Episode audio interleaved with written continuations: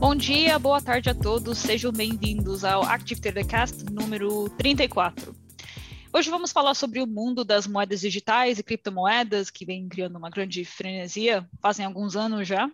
Mas este ano já influências das mídias sociais e falando sobre criptos, CEOs de empresas de carros elétricos e algo mais interessante também, os bancos centrais. Mas por que será? Bom, será o assunto de hoje uh, que nós três iremos conversar. Eu, Sara, Rodrigo e Mário. Bom dia para vocês aí. Bom dia, dia Sara. Como sempre, não deixem de curtir esse conteúdo, uh, fazer subscribe ao nosso canal, só para certificar que mais conteúdo parecido chega até você. E, por favor, compartilhem para outros que vocês acham que também vão gostar da, do assunto de hoje.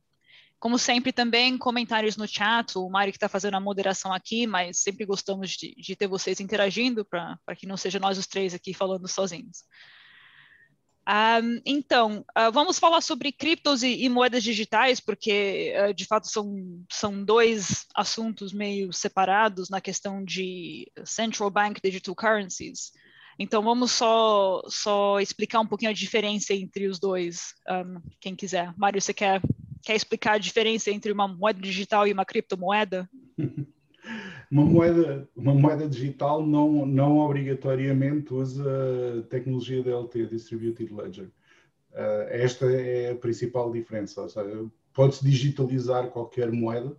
Uh, quando, quando se usa um cartão de crédito, por exemplo, ou um cartão de débito, pode ser considerado como uma moeda digital, porque não, não, há, um, não há efetivamente um papel ou um, algumas notas são feitas de plástico, mas não existe uma, um substrato físico para, para aquela movimentação. Portanto, pode-se considerar que é uma, uma, moeda digital ou uma digitalização de uma moeda.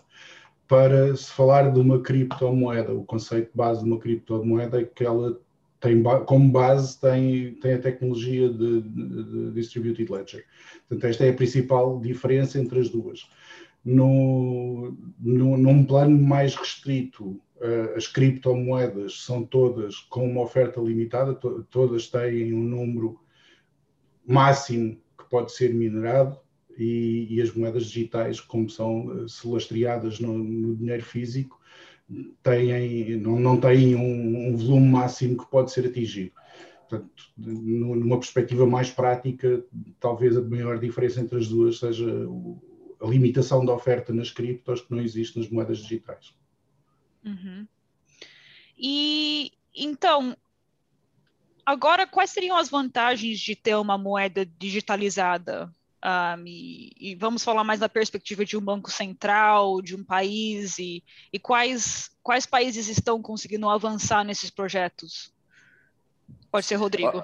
Ah, tá, não. Assim, Sara, a vantagem depende da, da, da, dos olhos de quem vê, né? Uhum. Se tu falar a partir do, do, dos bancos centrais, é, a vantagem eu acho que está, obviamente, na inovação tá? da, da tecnologia e, e, o quanto isso permite né, é, o, o, sistema ser mais eficiente. A gente sabe que é, o Mário acabou de diferenciar ali entre a, né, aquilo que existe da, da, de moedas digitais baseadas na tecnologia de blockchain e outras que não utilizam essa tecnologia. Uhum. E depois a gente entra numa discussão sobre a tecnologia em si. Então, é, quais são mais eficientes, quais consomem mais energia, menos energia, qual transação é mais rápida, qual traz um nível maior de segurança, é, qual que tem aí uma maior proteção de privacidade.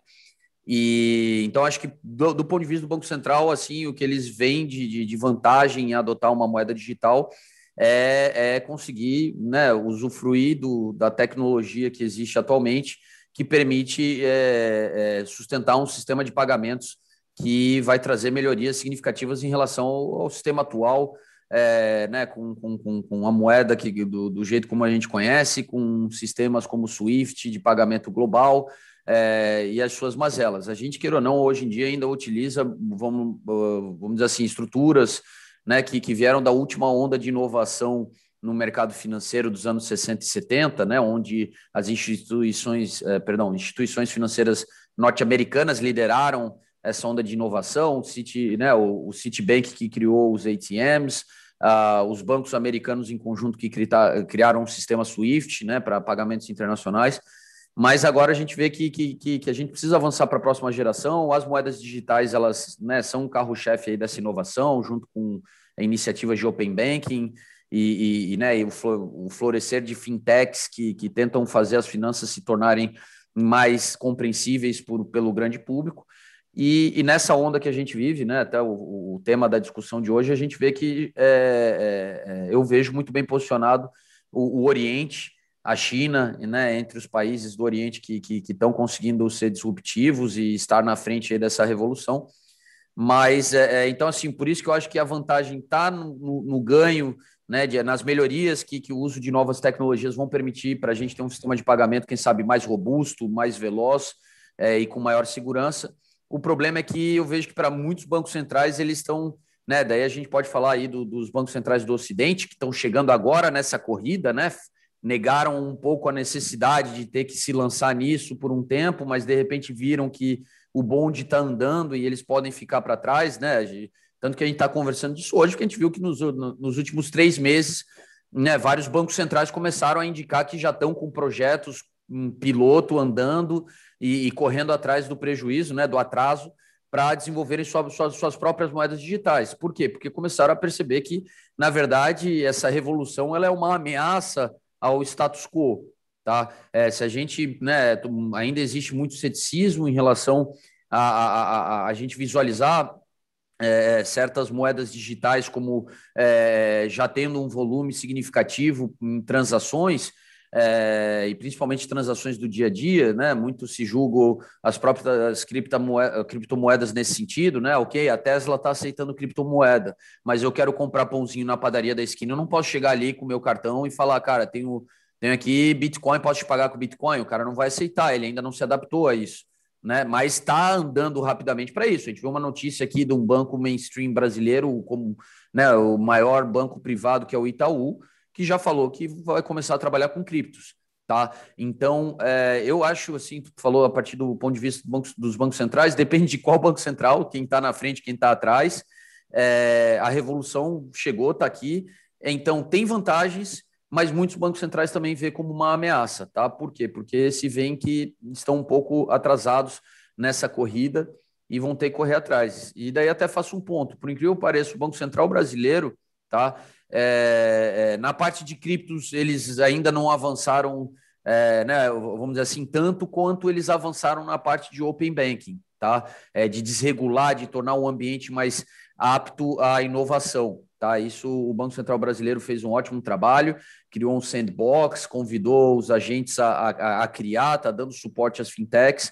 É, não duvido que vão trazer esse dinamismo também para a parte de moedas digitais agora que estão vendo né, que todos os demais bancos centrais estão se movendo nesse sentido. Então, é, é, a, a, discussão agora é como tu até ficou aqui no, no, no título do, do, né, do, do, nosso cash, é, quem, quem, quem vai ganhar essa corrida. Tá? A gente sabe quem já saiu na frente, a gente sabe quem está agora correndo atrás, e, e, e, bom, dentro de cinco anos a gente terá essa resposta com certeza. Uhum. E, bom, tem, tem um país que parece que está avançando mais que outros, é, você até disse que, que está no Oriente. Eu, eu não sei muito bem dos outros países, um, os projetos deles no Oriente, mas eu sei o que do projeto que a, a China iniciou. Um, na verdade, iniciou faz fazem alguns anos. Um, Mário, você consegue informar mais no, no, progresso desse projeto? Eu sei que você não é o project manager do, do Renminbi, mas...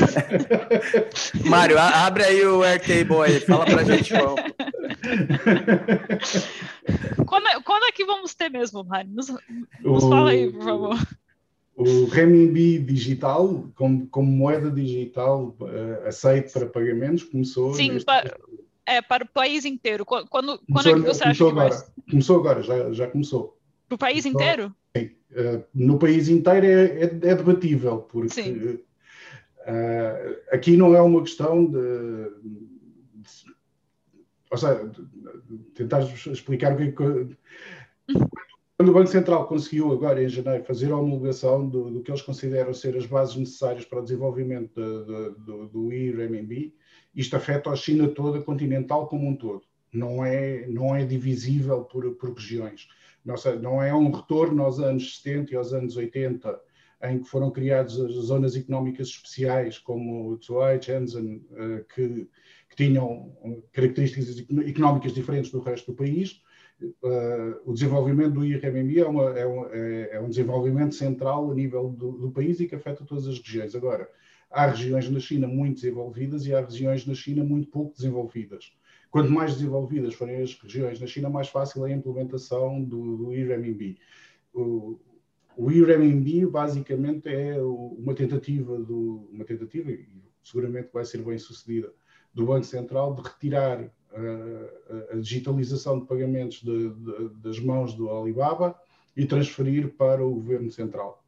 Portanto, é, é, esta é a principal motivação, porque hoje em dia uma das principais dificuldades do estrangeiro quando vai à China é conseguir fazer pagamentos, porque quase tudo está associado à rede do WeChat do Alibaba. Portanto, se eu quiser chamar um Uber, eu chamo, não existe Uber na China, mas se eu quiser, se eu quiser chamar um Uber na China, eu faço, eu chamo através do aplicativo, o aplicativo em comunicação com o WeChat debita o dinheiro da minha conta e o pagamento é feito. Eu, quando entro numa loja para fazer uma compra, eu entro na loja, faço a compra e, e, e, e há, há, lojas que o pagamento já é feito por reconhecimento facial. Portanto, o, o, sistema de pagamentos da loja faz o meu reconhecimento facial e, através do WeChat, faz o débito de, do, do, pagamento. Portanto, o que, o que o Banco Central Chinês quer é retirar isto, é retirar ao, à Alibaba o monopólio que eles têm nos sistemas digitais de pagamento e isto é a nível nacional, porque o Alibaba tem, tem um, um, alcance nacional em toda a China, não é um, não é um alcance regional. Portanto, é, deve ser das poucas vezes que há na China um lançamento a, a nível nacional de uma nova solução, porque eles não conseguem fazer isto faseadamente para, para alcançarem o objetivo que eles querem. Ah, então, pelo, pelo que vi, eles já começaram a ter, ter o projeto piloto em algumas cidades o, o, o, ano passado, agora estão começando a implementar em cidades maiores, onde deve circular mais fundos, por exemplo, em, em Beijing e Shanghai. Um, Rodrigo, o que, que, que você acha para a perspectiva de, de conseguir fazer uh, transações internacionais com, com RMB? Então, é, a gente viu até que, que, que eu acho que um, uma das razões aí para a gente ver uma movimentação uhum. rápida de, de vários outros bancos centrais que não se manifestavam a respeito das moedas digitais, né, de, saindo a público, é, mostrando cada um o seu projeto, está por trás de, da, da, da mídia começar a, a, especular que a China, obviamente, está na frente dessa corrida e que o yuan digital poderia, né, diante dessa revolução em curso, se tornar, quem sabe, um substituto para o dólar, né, ou uma alternativa para o dólar quanto à questão de, de pagamentos globais. Né? É, e, e, assim, eu, eu acho que é, foi o que eu falei agora há pouco, né, da, do desconforto de alguns bancos centrais com o que está acontecendo, né, é uma mudança que está que, que tá sacudindo aquilo que, que é, são as bases né, do nosso atual sistema de pagamentos global, é, é, eu acho que, que, que, na verdade, assim, vai demorar porque tem um, um fator que a gente precisa considerar. Primeiro, é, o próprio Banco Central chinês ele está querendo entender muito bem como isso vai funcionar. Né? Lá eles têm até mais liberdade que os bancos centrais ocidentais, porque lá questões de privacidade não é que eles estejam muito preocupados com isso.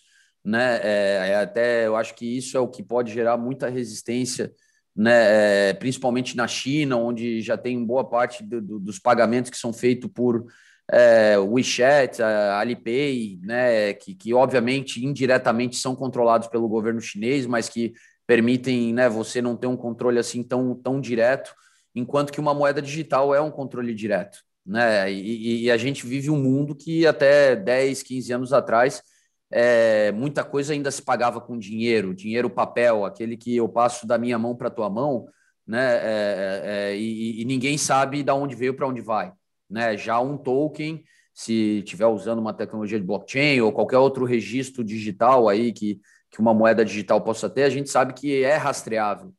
Então, é, é, assim, é interessante porque as próprias criptomoedas cresceram em volume nos últimos anos, principalmente por serem uma alternativa é, é, não trackable assim de dinheiro, né? Então muita gente que é, se via na margem do sistema financeiro por ter dinheiro vivo e não querer jogar no sistema financeiro por diferentes razões, buscou refúgio aí nas criptos e ajudaram a capitalizar muito desse mercado de criptos, tá? É, mas agora uma moeda digital tira, né, é, essa coisa da privacidade do jogo. Então eu acho que o desafio das moedas digitais e do yuan digital principalmente está em, em, angariar né, é, o uso de pessoas que não necessariamente precisam utilizar aquela moeda digital para uma determinada transação, tá? É, por quê? Porque sob a ideia de que, pô, estou sendo controlado diretamente pelo governo chinês aqui em tudo que eu faço. Lembrando que, né, eu vi até uma estatística agora, quando estava lendo sobre as moedas digitais, para a gente bater o papo de hoje, que só em 2018, no Reino Unido, que é, foi a primeira vez onde os pagamentos por cartão de débito superaram os pagamentos com dinheiro. E eu achava que isso já tinha acontecido uns 10 anos atrás, para ser sincero para vocês. Tá? Até me surpreendeu que foi só em 2018 que a gente viu um volume maior de pagamentos de cartão de débito do que de dinheiro vivo. É, mas é, eu acho que né, muitos aqui de nós, eu, eu digo, falo por mim, é, é, assim, eu acho que se for ver uma curva minha de quantas vezes eu tenho tirado dinheiro ao longo dos últimos anos, é, é, incrível, porque, por exemplo, esse ano eu acho que eu fui num caixa eletrônico uma vez, porque eu tive que pagar uma coisa que era um serviço que o cara só falava cash only, tá? E me obrigou a ir lá, né? Eu falei, porra, lá vou eu ter que tirar dinheiro para pagar esse cara, né? É, é, é então, é, é, isso que eu vejo como assim o principal fator de, de, de, de, jogando contra, tá? Em, em, termos de, ganhar escala, o uso dessas moedas digitais porque eu vejo que até certo ponto, naquilo que você não for obrigado a usar uma moeda digital, muita gente vai preferir ainda fazer o uso de meios alternativos sob uma, vamos lá, né, sob uma desculpa de que, cara, certas coisas eu não quero eu tá sendo 100% controlado, né, seja pela China, pelo Reino Unido, por onde for, né? Porque toda moeda digital, não importa o emissor, né? Quem emite tem, tem controle sobre as informações, né? Que permeiam todos os pagamentos daquela rede. Sim, mas de certa forma, se você não é uma pessoa que, que usa dinheiro exclusivamente e prefere pagar com cartão, suas transações não, não são rastreadas mesmo assim? Já são, né? Mas é, é, olha todo a, o, o, boom das criptos, principalmente uhum. nos seus primeiros anos de vida, dá uma noção de quanto dinheiro ainda não tem vontade de circular por meios controlados, né? Uhum. E, e, e, depois vem uma questão até muito de é, é, bom. Hoje em dia é o que a gente já tinha brincado em outras ocasiões, né, cara? Será que eu uso o Telegram para ser espionado pelos russos? Uso o WhatsApp para ser espionado pelo pelos americanos ou começo a usar o WeChat né, para compartilhar minhas informações com os chineses?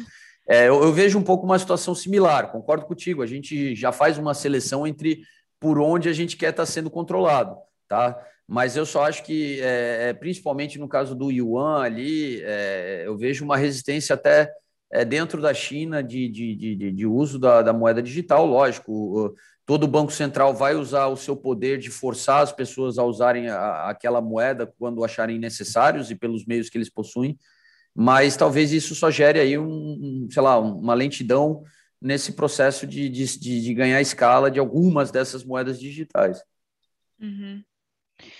E, e, pronto, para quem vem acompanhando a Artificast desde o início, a gente até fez um episódio sobre uh, a moeda de reserva principal e se ainda fazia sentido o, ter o dólar como a moeda de, de reserva principal.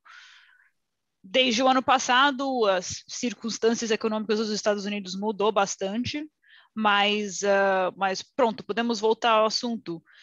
Se, se a China for bem sucedida, sucedida em implementar o, o e-renminbi, seja, seja em cinco anos uh, e não sei quando, isso pode colocar o dólar em risco de ser a principal moeda digital? Ah, isto é fácil, não. Não. O dólar tem 60% do mercado de reservas financeiras mundiais. A China tem 2%. É possível reduzir? Sim. É possível ultrapassar no curto prazo? Não. Não há, ou seja, as razões pelas quais o dólar continua a ser a principal reserva financeira exterior mantêm-se, independentemente de, da forma como o renminbi é, é, é, negociado, se é uma moeda digital ou se é uma moeda física. Uh, os problemas em relação a saber se qual é que é a estabilidade de propriedade na China mantêm-se. Uh, os problemas de saber qual é que é a vontade de garantir liquidez por parte da China mantém-se. Uh, então, por que, está... por que tanto receio? Porque tanto receio? Não, não, não acho que a palavra receio seja, seja a melhor palavra. Agora, não é o receio para mim, da parte dos Estados Unidos, é o mesmo que em relação ao 5G. Não é, não é o medo que, que o renminbi se torne a principal reserva, moeda de reserva.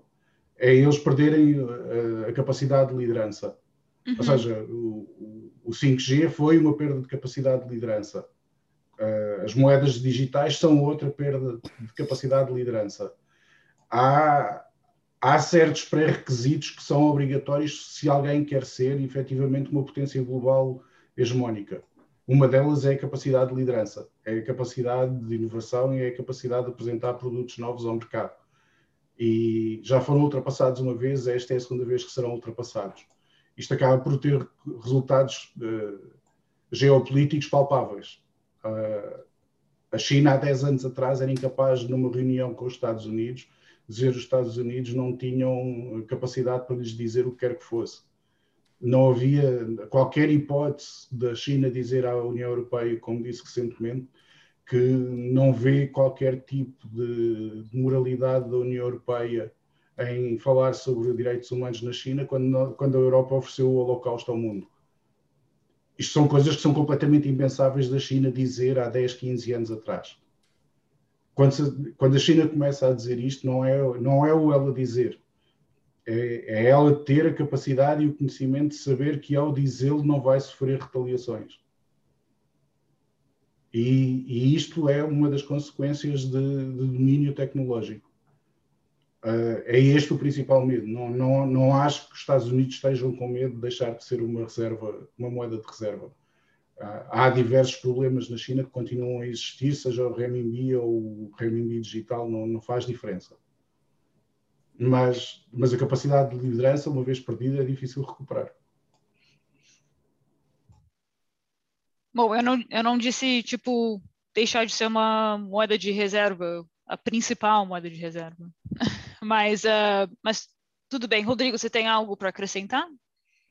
Não, bom, é. sabe que essas leituras do Mário são sempre muito precisas aí. Claro. Não, o Mário, o Mário, Mário já falou tudo. A gente está uhum. acompanhando um, nos últimos anos, né, os Estados Unidos perdendo essa liderança em domínios que eles né, se mantiveram sempre na frente de forma incontestável por pelo menos né, desde o período do pós-guerra. E é, Uh, não, tô até, tô até a gente tá falando de cripto aqui, até dei uma, um, só uma perguntada aqui, é, é, porque devo no forte saber, tá? Não, é, que, que eu vi teu comentário ali, Mário, e tô vendo aqui como é que estão as águas lá no, no, no City aqui, uh, se a Peritranic Deposit. Hum, tá, depois a gente vê isso aqui. Eu fiquei curioso aqui, já fui atrás da, só para saber. A resposta vem semana que vem, tá bom. Então, eh, desculpa aqui, é, falar em cripto, eu estou empolgado com cripto aqui, né? Tô, sou um entusiasta de, de cripto. É, bom, se Deus quiser, esperamos que corra bem. Então, uh, uh, não, como o Mário falou, tá? Eles perderam liderança em domínios que eles, né, sempre tiveram poder e controle e, e, estavam aí, né, sempre sendo os responsáveis pela inovação. O, o, a coisa mudou. A gente, pô, eu acho que o comentário do Xi Jinping eu acho que foi dessa semana, ou no máximo do fim da semana passada, né, que os Estados Unidos têm que parar de meter o bedelho na vida alheia, né? Foi essa, é, é, é esse o comentário dele a grosso modo. É, é, eu acho que, cara, como o Mário falou, impossível a gente ouvir isso há 10 anos atrás sem a China sofrer retaliações, porque os Estados Unidos se via confortável para impor retaliações mais duras, né, diante de, um, de uma ousadia dessa. E hoje em dia a gente vê que os Estados Unidos já não consegue responder de forma direta a, a, a certas declarações. Né? Tá cada um jogando seu jogo. Não digo que, né, que, que, que, que, que a China tampouco pode ignorar os Estados Unidos né, sendo quem eles continuam sendo, né, continuam ainda como a primeira economia global, como uma grande potência militar, mas eles já são contestados em vários domínios que durante muitos anos ninguém contestava, né? E, e isso é o que é, eu acho que é, que é o, o, principal jogo geopolítico que a gente vê por trás, né? De, de vários temas como esse que a gente discute hoje, né? Da, da, da revolução digital nos sistemas de pagamento.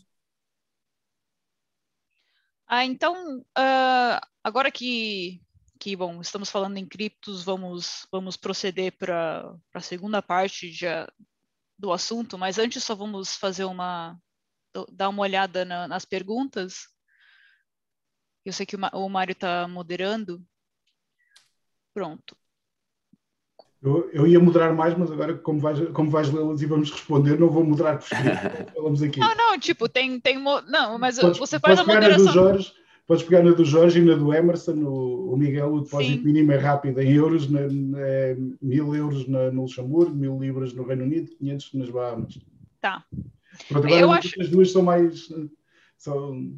É, desculpa, Mário, pode falar. Não, estou a dizer que a pergunta do Jorge e do Emerson uh, exigem uma, talvez um pouco mais planação do que uma resposta assim rápida. Sim, sim. Bom, vamos, vamos repetir a pergunta do Luciano, porque aposto que ele não vai ser o único de dizer. Quando já poderemos negociar cripto, crypto coins na Active Trades? uh, é, eu posso responder essa aí, Mário? Toda tua. E a do Jorge também é para ti. Ah, tá, não, não. Então, Assim, pessoal, eu, eu até estou brincando aqui, tá? A gente está num momento aqui que é, a gente está querendo relançar né, as criptos para o varejo. A gente sempre manteve as criptos para os clientes profissionais. A gente tem elas rodando no nosso servidor. A gente até foi um dos primeiros a oferecer negociação em criptos, tá? Antes até do que muitas exchanges passaram a oferecer né, um lado mais especulativo. E, e, e a verdade é que a gente está só tendo que pisar em ovos, tá? Porque a gente vê na mídia todo mundo se manifestando como super crypto friendly, ah, eu aceito criptos e não sei o quê. Mas depois, quando você se posiciona como, olha, cara, eu vou botar cripto numa oferta para o varejo, tu vê esses, esses parceiros né, de mercado financeiro meio que, oh, mas por quê? Né, isso traz risco. E então, uh, uh, eu acho que vem bem de encontro ao que a gente está discutindo hoje. É muito fácil falar na mídia né, e sobre a tecnologia, o quão revolucionária ela é, mas depois nas entranhas, tá? É, quando principalmente aqueles que têm regras, leis, compliance para seguir, aí a gente vê ainda muita resistência em se lançar né, nesse, nesse mundo das criptos. Então, é, a resposta é que, cara, a gente está num processo aqui intenso de conversa com reguladores e parceiros bancários, tá? Sendo bem transparente, para a gente poder trazer essa oferta de volta. Por quê? Porque a gente precisa de aval de todos eles tá? A gente aqui, né, temos um, a gente opera debaixo de licenças que nos foram otorgadas, né, pelos, pelos respectivos reguladores financeiros que a gente se relaciona. A gente tem bancos parceiros e a gente precisa, né, saber se eles estão ok da gente ter essa oferta de volta, tá? A gente está muito positivo porque, é, né, o, o, o sentimento está cada vez mais né, da, da, das criptos é, estarem mainstream. Eu acho que o IPO da Coinbase semana passada é um, é um ótimo exemplo, né? O, o, o Musk aceitar criptos para dentro da Tesla é outro. É, mas vamos ver, tá? A vontade nossa sempre houve. Estou é, confiante que, quem sabe, dessa vez a gente consegue alinhavar a aprovação dos, de, de, todos os stakeholders dessa, dessa transação e, e oferecer isso de volta para vocês do Luciano também, ah, já vamos para a pergunta do Jorge e do Emerson, mas só, só um, uma resposta do Luciano, a sua resposta, Rodrigo. Podem dizer quais ou quantas criptocoins poderemos negociar no varejo? Sim, a, a gente sempre manteve no nosso servidor rodando uh, Bitcoin, Ethereum, Ripple e Litecoin, tá? É, então, essa sempre foi a oferta que a gente manteve de pé, lógico, para o público profissional. É, tivemos que fechar para o varejo lá atrás estamos é, tentando trazer de volta para o varejo. E como vocês sabem, tá? A gente sempre está uh, de olho né, em ativos para avaliar se, né, dentro da possibilidade de a gente poder oferecer, é, vale a pena a gente colocar dentro da nossa oferta. Então, como vocês já sabem, existem muitas altcoins que hoje em dia já contam com, com, com um volume de, de transação diário significativo. né? Que é o que é importante para nós como broker, para né, avaliar a qualidade de, de uma oferta de um CFD baseado naquele ativo, né? Se a gente vier entender que vale a pena, tá? E, e, e primeiro por critérios técnicos, depois critérios legais e depois critérios comerciais, né? Até se existe demanda ou não, a gente não vai botar um ativo na plataforma para bonito, tá? Então, é, tamo, estamos de olhos aí, mas é, precisa ter é, um volume significativo de negociação, tá? Porque senão é, não tem como a gente depois ter uma oferta decente do mesmo. Não vamos, não tem previsão de ter o Dogcoin, então. É, olha, é, o Dogcoin é, é, que assim, né? Como com o GameStop era, era um ativo que não tinha quase que liquidez nenhuma, devido a virar Sim. aí, né? Uma coisa trendy, passou a ter é, lógico, acompanhado de uma volatilidade absurda, né? Mas é, tendo liquidez, tu tem uma boa precificação, tu consegue poder ofertar. Só que eu só não sei, né? É, é nesta, a... é, é nesta altura que nós lembramos que o Dogecoin é um meme, é um meme. Sim, é, era um meme. Era mais um pouco. Era um, era um meme. Não, é baseado. Não, é, o Dogecoin é uma paródia, é, uma, é criada como uma paródia às digital coins. Sim. E agora é. tem uma, uma valorização de quanto? 50, alguns, 50 bilhões? Sim. Mas é, acho que é uma altura adequada para lembrarmos, estamos a falar de um menino que foi, que foi criado para uh, com o objetivo de, de, brincar com o assunto da, das criptomoedas. Sim, sim, não, eu só estava sendo irônica. Mas, uh, não, mas, mas, é, que mas, é que, mas, é que, não é uma questão de ironia. O que é impressionante é como é que um meme tem uma, como é que um meme tem uma valorização de 50 bi de mercado. É, para mostrar que esse, esse mundo, esse mundo de, de criptos é bizarro às vezes. Então. É, é, é que daí volta naquela conversa que a gente já teve sobre GameStop e tudo mais, uhum. né? O movimento das massas, né, cara? Assim, sei lá, minha visão, eu vejo que pô, 50 bilhões de, de, de, de valor de mercado para uma brincadeira, é, assim como a gente viu para GameStop, assim como a gente viu aquele, né, aquele off-license lá em New Jersey ali com avaliação de mercado de 100 milhões de dólares. É, é, alguns absurdos que, que todo mundo reconhece como um absurdo, mas quando você tem né, um, um movimento em massa sustentando aquilo, né, seja por ideais, seja por brincadeira, seja por que for, é, é, né, é, é, acontece o que a gente está vendo nesse momento. Né? O, o, problema é só que é, no, no, no, que a gente poderia chamar né, de, de, de, de, uma brincadeira aí, né, de grandes proporções, é, é, muita gente se machuca no meio disso, Sim. né? Sim, Desavisada, não percebe que, pô, peraí, isso aqui não tem nenhum fundamento. Sim, não deixa de ser perder... um mais, valoroso, mais, mais valorizado sempre. Não, então, que loucura, né? É, é, pô, imagina o cara que criou esse meme, né? Ele deve pensar, meu Deus, olha o que eu criei, cara. Criei um monstro. Criei um monstro.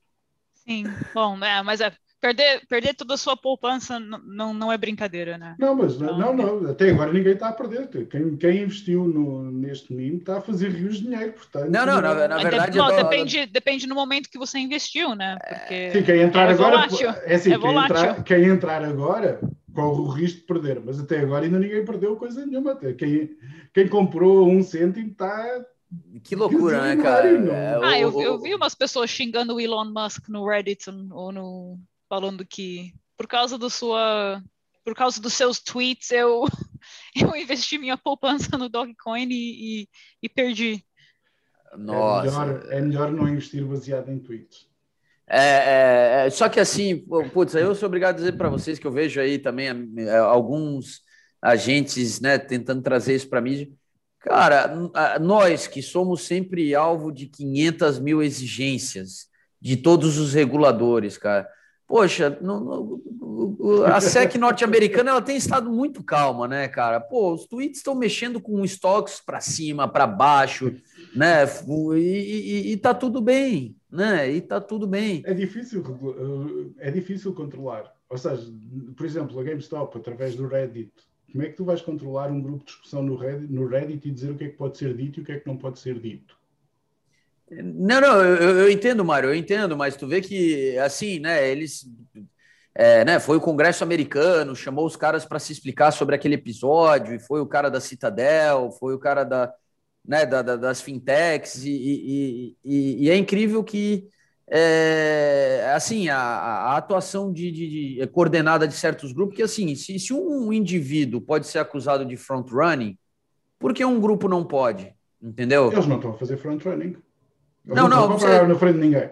Não, Mário, ou a gente está se juntando para manipular o mercado. Se eu sozinho tenho poder para manipular o mercado e posso ser julgado por isso, né? Se obviamente se demonstrar que eu agi dessa forma, né? O que aconteceu com o Najinarras, que quebrou a Bolsa do Rio de Janeiro em 89, é, por que, que um grupo que está de forma coordenada aqui também fazendo né, uma atuação similar passa, passa ileso, né?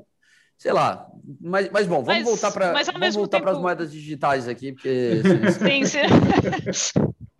Não, esse, esse é um assunto que até podia, podia ir uh, muito além, mas, mas é pra, pelo propósito de, de não. Sim, não vamos não fugir ao tema. Não, não de desviar do tema. Uh, então, pronto. Vamos para a próxima pergunta do Jorge. Rodrigo, com a licença aqui para o Brasil, vocês podem ajudar a desenvolver essa moeda? Quais serão os principais benefícios para o trade quando essa licença vier para o Brasil? Olha, é, assim, é, é, eu, eu teria várias, tá?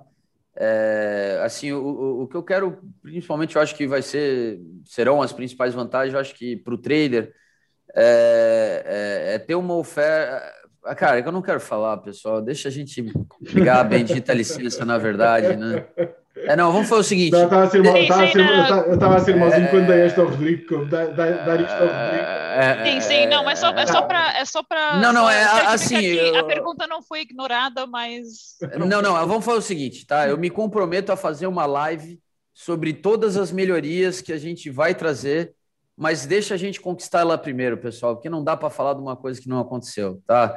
E, e, e a gente tem que ficar quietinho no nosso canto esperando aí a autoridade falar que, que, que a gente pode falar sobre isso, que daí a gente. Eu, tá, tá aí, ó, promessa, tá? Deixa a gente conquistar isso aí, até porque com certeza vocês verão um post né, de todas essas pessoas que aqui estão enlouquecidas comemorando, tá? É, e daí no dia seguinte a gente faz uma live onde eu vou só discutir isso, tá? A pergunta não foi ignorada, mas o momento não é oportuno para a gente trazer esse tema para conversa, tá? Vamos, vamos esperar aí as autoridades darem a, a luz verde e daí a gente. E, e, e, olha, tem muita coisa boa. Quero até o que eu já ia começar aqui. Eu falei, meu Deus, eu vou passar meia hora falando aqui, vou dominar o, né, o fim do cash. Fica para a próxima, tá? É, conquistando, tá quase. A gente está fazendo o nosso melhor aqui e estamos bem confiantes de conseguir.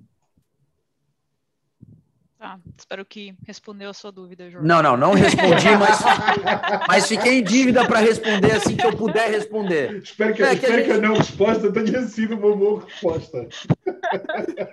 Não, não, é que assim, pô, vocês sabem que a gente está numa situação que, por mais que a gente está falando aqui com traders active, né, pô, a gente sabe que o vídeo pode, pode né, ser, ser, ser visto é, e ser interpretado de uma forma diferente. Sim, é um sim, momento sim. onde a gente tem não, que ficar é quieto é só... e pisar em ovos, né? É, exatamente. Não, é, eu só, eu só tô, eu só tô, tipo, eu só tô não, mas foi o que o Mário falou. Espero tô, que a não sendo... resposta foi boa, né? Tô, tô sendo, estamos sendo maldosos, um, ao Rodrigo. Não, esta foi só para fazer o Rodrigo sofrer. Eu passei esta para o Rodrigo só para ele sofrer. Para... É só porque poder, sabe saber, que eu estaria empolgado aqui. Saber o que quer dizer e não poder deve ser. dói. Dói, pior que dói. Que eu queria que agora deixa, vamos lá, top 100 coisas boas que vão acontecer graças a isso. Mas obrigada, Jorge. Emerson, uh, devido à forte impressão de moeda em nível mundial e uma forte inflação em vista por conta disso, vocês acreditam que isso possa acelerar o Bitcoin como uma das principais moeda, moedas mundiais? Isso é o que está a acelerar o Bitcoin desde os 5 mil até os 60 mil. É assim, uh, toda a gente está com medo da inflação. Uh, uhum. não, não há como fugir que o excesso de liquidez que está a entrar há 10 anos, até agora ainda não, ainda não fez moça, mas isto, água mole em pedra dura, tanto bate até que fura, é uma expressão portuguesa.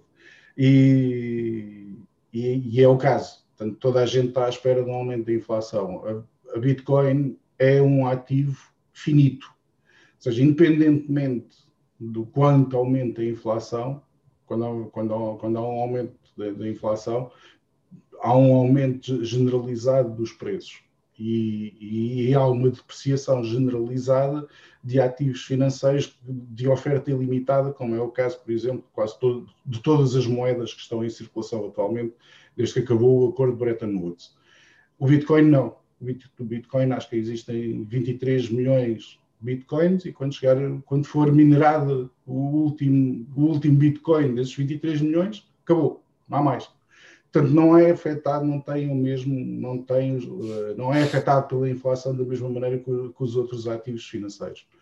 Uh, tem um comportamento neste aspecto muito parecido com o do ouro. Agora, o problema da Bitcoin é o mesmo problema que o ouro tem que acabou o acordo de Bretton Woods, que é o crescimento económico. É certo que agora pode haver um período de inflação, mas o crescimento, o potencial de crescimento económico é infinito. Portanto, havendo um potencial infinito de crescimento económico, um ativo financeiro que é finito não vai conseguir sobreviver à expansão da economia. Portanto, foi, foi por isso que acabou o acordo de Bretton Woods, é por causa disso que hoje as, nossas, as moedas são todas fiat, não há nenhuma que tenha uma correspondência real e efetiva a, a, a um ativo financeiro subordinado, desde que acabou o acordo de Bretton Woods, que isso não acontece. Hoje em dia, todas as moedas são moedas fiat e, e é possivelmente a mesma razão que eventualmente vai levar, vai criar uma, uma parede uh, através da qual o Bitcoin não vai conseguir passar, que é o, o, crescimento potencialmente infinito da economia versus um ativo financeiro potencialmente finito. Obrigada, Mário. Um, Rodrigo, você quer acrescentar algo? Uh, não, não, é, o Mário tocou no, no, no, uhum. no, no que está por trás aí, né? Da, da, eu acho que o que melhor foi de que esse movimento de 5 mil a 60 mil já, já, já reflete isso. É, é... É, e, e, é verdade, né? Em tempos de, de, incerteza, né? A gente, a gente se aventura no desconhecido e, e, e eu acho que o, não podia ser mais oportuno, né? Não é à toa que a gente está vendo isso acontecer o que, o que foi o ano passado com, com a pandemia, né, e com tudo que aconteceu pós-pandemia. É, e, e, e, bom, é, é, é não se pode ignorar que o Bitcoin a gente possa classificar ele como do, do, da maneira como a gente achar melhor. Ele, ele, ele encontrou o seu papel, né? Ele pode mudar, a, vamos dizer assim, a sua função ao longo do tempo de criptomoeda para criptoativo, para cripto seja o que for, né? O crypto gold daqui a pouco mas é, é, é, é, lógico, a não ser que um concorrente consiga destroná-lo aí desse, desse pioneirismo e, e, desse mainstream que ele alcançou dentro do mundo das criptos, é, eu acho que ele sempre vai, vai ter aí uma participação no portfólio aí do, dos grandes investidores. Ah, então, e daí falando em portfólio, vamos falar sobre a, a Coinbase. Um, ah, então, é, você até tinha feito ponto, Rodrigo, antes sobre se uma moeda, uma moeda digitalizada de um banco central meio que não anula, mas vai contra o, o sentido de uma criptomoeda, um, de ser uma coisa, uma maneira de você fazer pagamentos de forma anônima. Você acha que talvez não não tenha o mesmo sentido agora ter uma empresa um, fazendo. Bom, ela não fez um IPO, ela, um, na verdade, fez, fez de outra forma, mas agora uma, uma corretora de criptomoedas, agora sendo listada numa bolsa em Nova York. Não tira um pouco essa coisa de, de, de ser um, um, um ativo alternativo fora, fora da rede, vamos dizer. É, é interessante porque a gente vê que os, esses dois mundos eles passam a se rela relacionar, né? E, e uhum. cria-se uma ponte, né? O que uh, caminhava em paralelo é, começa a, a, gente ver alguns laços sendo criados, né? Entre o, o mundo dos agentes que movimentam aí, né? To, todas as criptos e, e, dos agentes que ainda trabalham, né? O, assim, o sistema financeiro tradicional. É, para mim, eu acho que, que, que é inevitável tá? É, que, que o mundo das criptos tenha que se cada vez né, se, se ligar mais ao mundo uh, do sistema financeiro tradicional e vice-versa. Né? Eu acho que o que a gente vê é uma, vamos lá, uma conversão para o que vai ser o futuro. Né? Os próprios bancos privados estão. É, é, foi aquilo que eu acabei de falar, né? Eles na mídia estão super crypto-friendly, por trás, alguns até estão tão mais rápidos, outros não, em começar a adotar é, as criptos dentro aí, né, da, da, vamos lá, das suas atividades. É, só que eles correm porque eles começam a sentir que, olha, se eu me ficar muito resistente à inovação, realmente eu já estou vendo que hoje em dia uma Coinbase ela já tem um, uma avaliação, um valor de mercado maior do que uma B3 no Brasil, entendeu? É, é, então, peraí, a B3 é uma bolsa centenária, né? A bolsa de um país né, do tamanho do Brasil. E agora a gente já tem um, um, uma bolsa de criptos que já tem uma, um valor de marca, mercado maior que esse. Né? É, peraí, isso me leva a crer que né, ceteris paribus, no, no longo prazo, uh, é, as cripto exchanges vão ter um volume maior do que, quem sabe, de negociação do que a, as bolsas tradicionais na medida que elas não se reformarem. Né? É, então, é, eu acho que foi um, uma coisa interessante, tá? É, não é à toa que o, o, fato da Coinbase ter, ter sido listada na Nasdaq semana passada, é, eu acho que foi um fato bem interessante. Eu acho que mais interessante ainda seria se a Nasdaq pegasse parte das suas shares ali em tesouraria e transformasse em token e jogasse dentro do, do para ser negociado dentro da Coinbase, tá?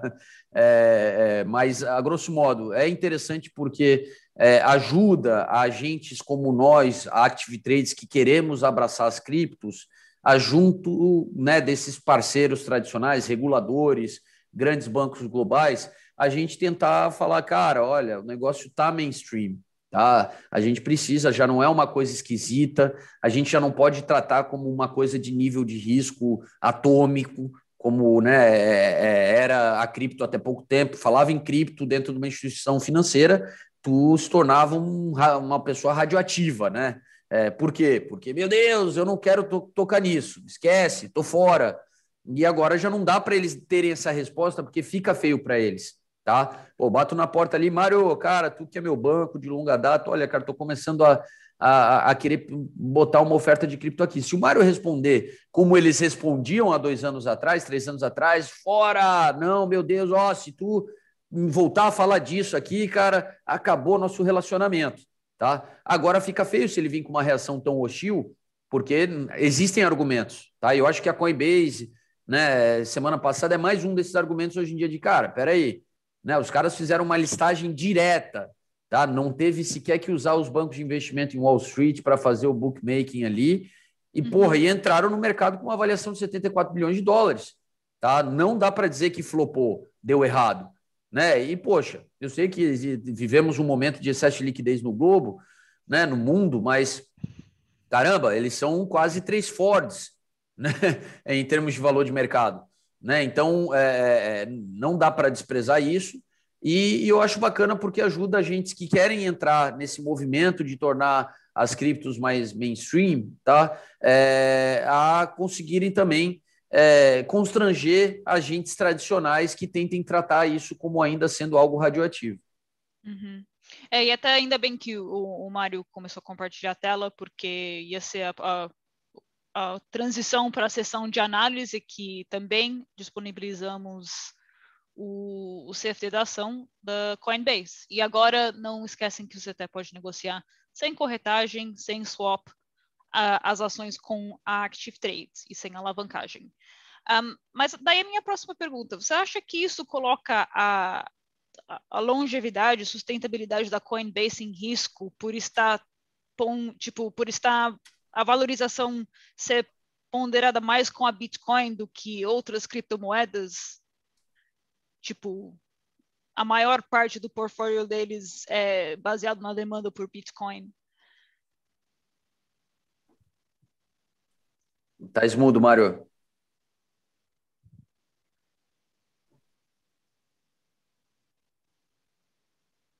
Aí, continuas mudo, Mário? é... é segredo. Olha, ainda bem que está acontecendo com o Mário, tá? Porque se fosse comigo, né? Deixa aí. É, tá. É, se fosse comigo, pô, Rodrigo, cara, como é que pode um cara aqui ser tão burro, né? Assim, não, eu, eu consigo explicar qual é que foi o meu, o meu problema psicológico. É que eu normalmente tenho o space para, para tirar o mute. Só que estou com, estou com o teclado do Mac e no teclado do Mac é oh. Alt A. Só que o teclado do Mac não tem Alt. Eu estava aqui, ah. estava a olhar para o teclado a pensar o, o, que é que eu vou fazer à minha vida, porque o Alt eu não sei se é o Option, se é o Command. E pronto, eu só queria contar para todo mundo que ele tem o teclado do Mac. Era isso que eu queria dizer. É, tu, o que, tu tem um teclado do Mac, Mário? Que, é. O que, que, é isso, cara? Só, só para ser mega geek, na Liga dos Geeks, né? Tu tem. Caramba, cara. Tá vendo que até ser geek demais gera até problemas de pessoas burras como eu, assim? É, não... Agora, no meio disto tudo, eu esqueci do que, é que a Sara perguntou. Uh, não, o que eu ia, o que eu perguntei é sobre uh, a sustentabilidade da Coinbase em si, a longevidade de uma empresa um, eu acho que. Como, apesar de ser tipo, é, uh, o portfólio dele está ponderado bem, é, bem pesado com o Bitcoin. É assim, uh, eles, são uma, eles são uma bolsa de valores. A principal moeda é Bitcoin, portanto, o principal ativo que eles têm é Bitcoin. Hum, eu acho que o modelo de negócio da Coinbase é mais viável para mim do que o modelo de negócio da Bitcoin como qualquer bolsa de negociação, eles podem fazer negociação neste momento de Bitcoin. Se Bitcoin morrer amanhã, tem a Ethereum. Se a Ethereum morrer, tem a Ripple. Se a Ripple morrer, tem a Dogecoin. Vai haver sempre ativos baseados em DLT. Não, não vão acabar, não vão desaparecer. Portanto, uh, o modelo de sustentabilidade deles é baseado numa tecnologia provada que, que é uh, acarinhada pelos investidores de uma maneira geral e eu não vejo como problemática uh, o futuro da, da Coinbase.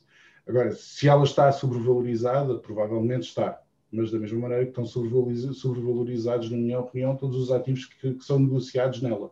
Portanto, não é ela que está sobrevalorizada, ela, ela só está sobrevalorizada porque os ativos que são negociados nela estão sobrevalorizados mas, mas como modelo de negócio não tenho absolutamente nada contra o modelo de negócio da Coinbase.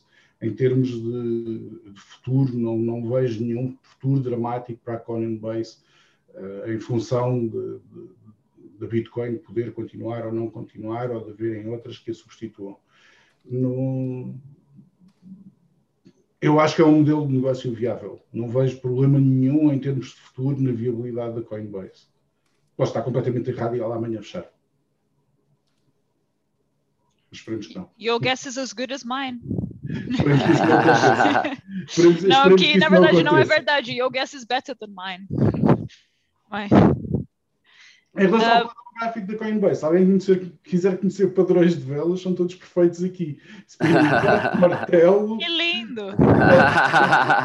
Tem um spinning top bullish, tem um martelo bearish, tem outro spinning top, tem, tem outro spinning top com engolfing, tem outro martelo, tem um Dodge e hoje está a querer fazer mais um spinning top. Portanto, se quiserem velas com nomes, o, o gráfico diário da, da Coinbase é absolutamente lindo para nomes de velas.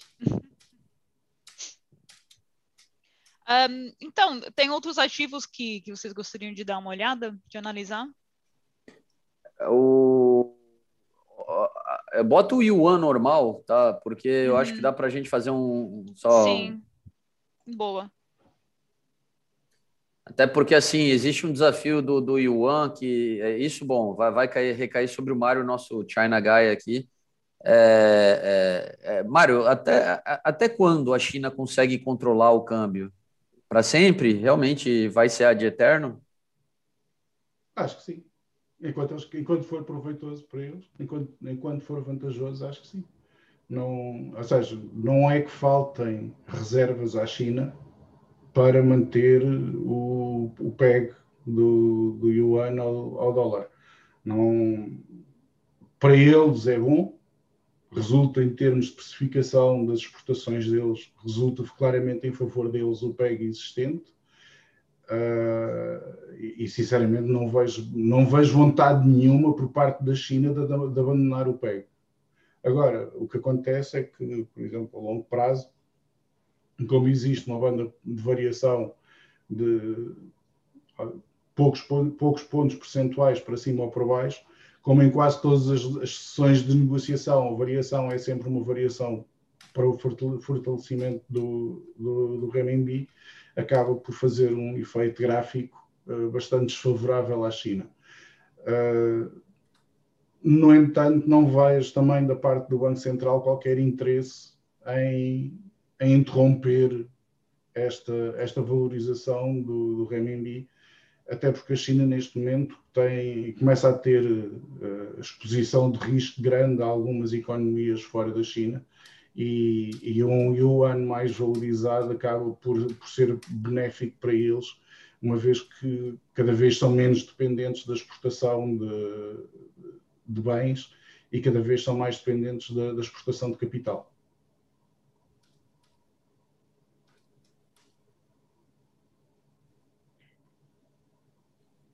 Bom, eu, assim, eu só, só queria dizer que é, em algum momento, Mário, a China ela vai ter que decidir se eles querem é, assumir parte desse papel de moderador global que eles se tornando a potência que estão se tornando, né, tendem a, a, a puxar, né, do, do, que os Estados Unidos é, sempre junto com seus aliados do, do Ocidente é, exerceu ao longo dos últimos anos. Será que não vai isso criar aí uma situação onde eles vão ficar ali entre exerço minha influência global ou, ou, ou, me mantenho fechado controlando. É porque o problema deles é interno, né? O único inimigo deles é interno, então não, não vale a pena se abrir, né, Mário? Na verdade, o se abrir para eles é, é, é, um tiro no próprio pé, praticamente.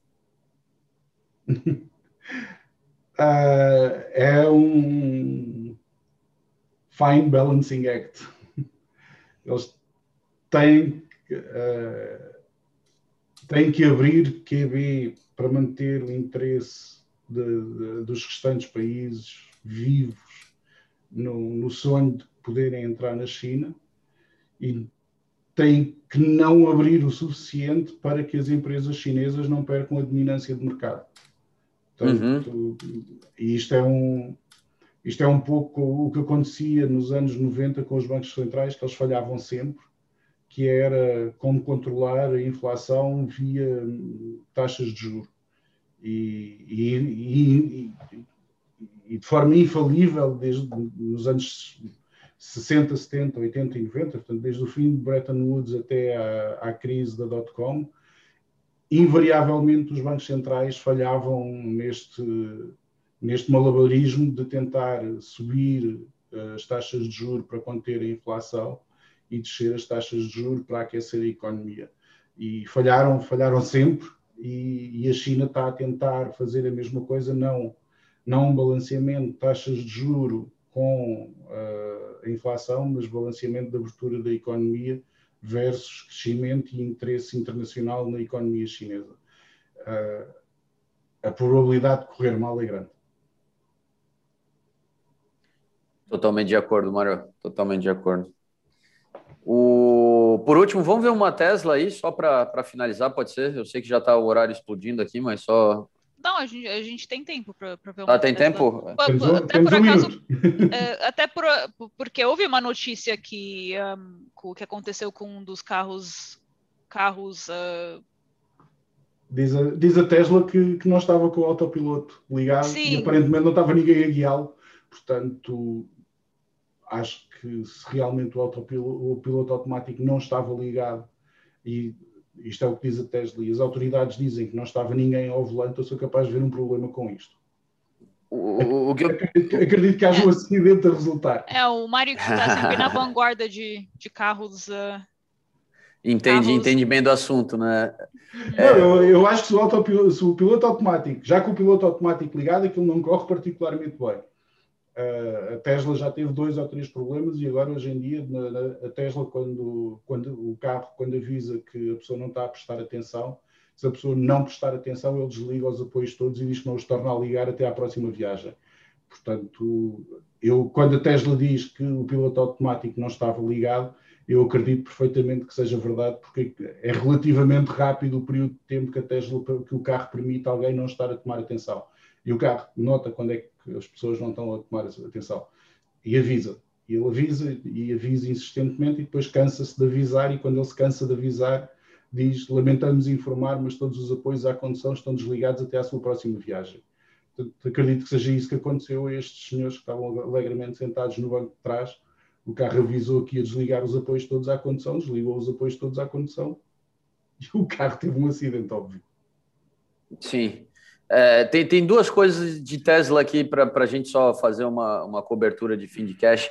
É, esse ganho de 1,4 bilhão, né, com o movimento recente da Bitcoin, é, é, será que isso vai subir a cabeça do financeiro da, da Tesla, que vai virar trader de criptos e, e, e pode desviar a finalidade ali da, da, daquele capital? Como é que, como é que a gente pode é, é, pensar que vai ser a reação da Tesla com, com esse ganho financeiro? O que, que vocês acham?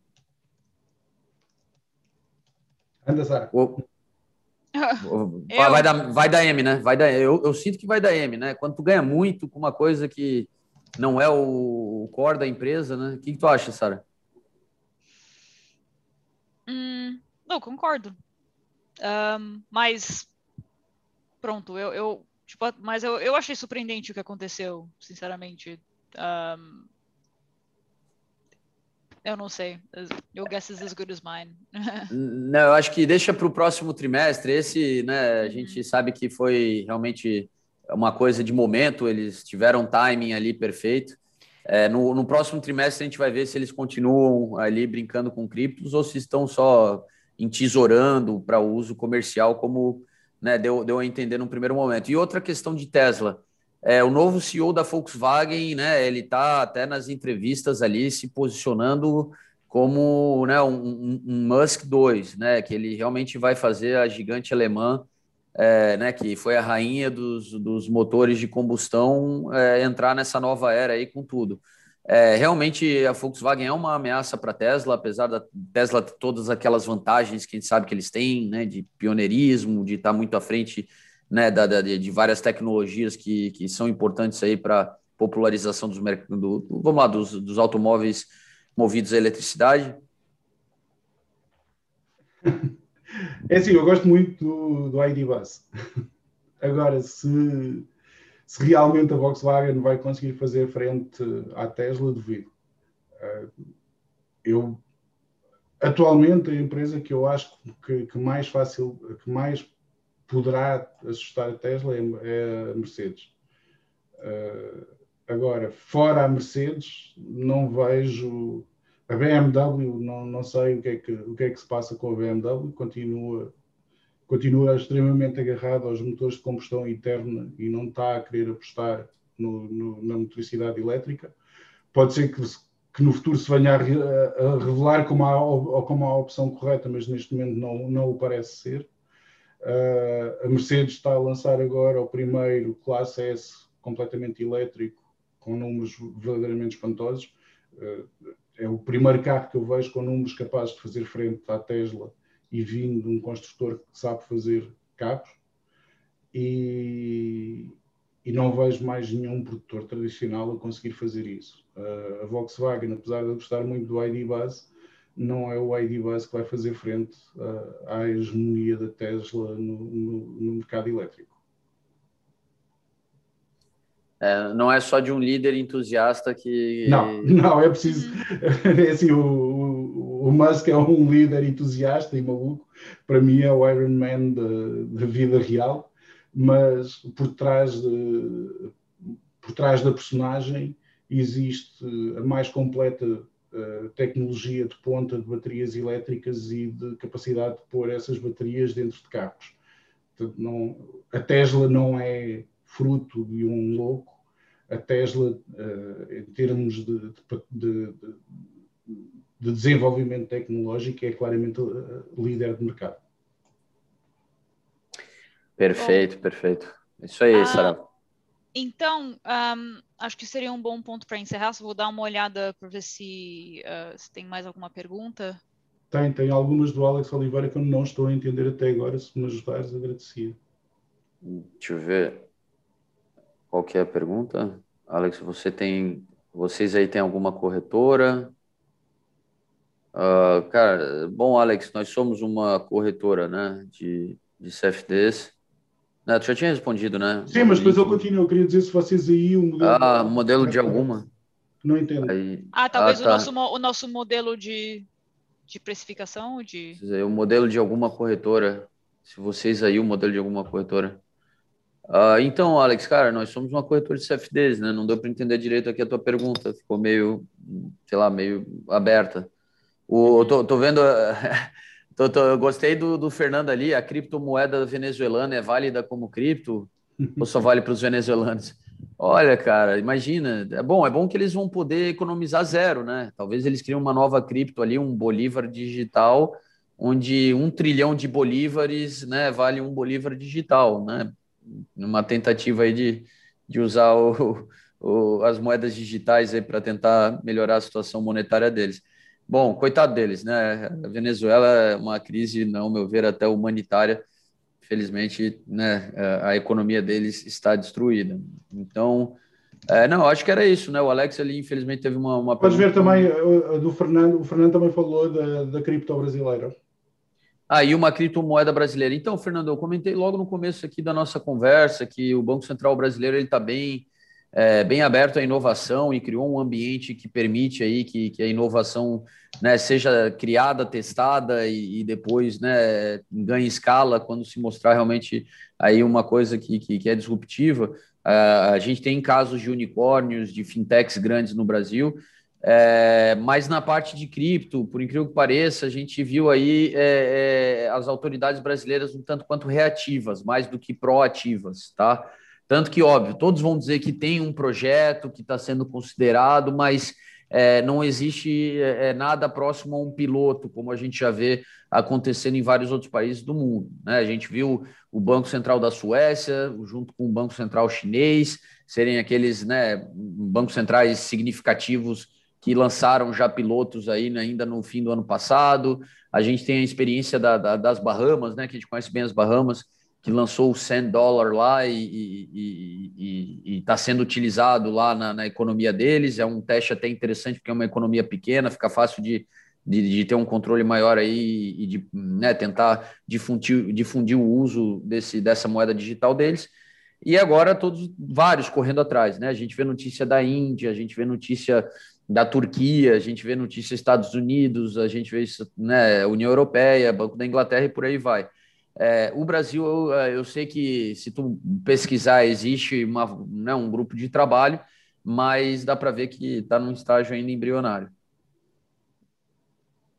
Pronto, um, então acho que já, já se deu o horário aqui, uh, mas muito obrigada a quem fez suas perguntas, até tivemos bastante participação no chat, que, que é sempre bem legal.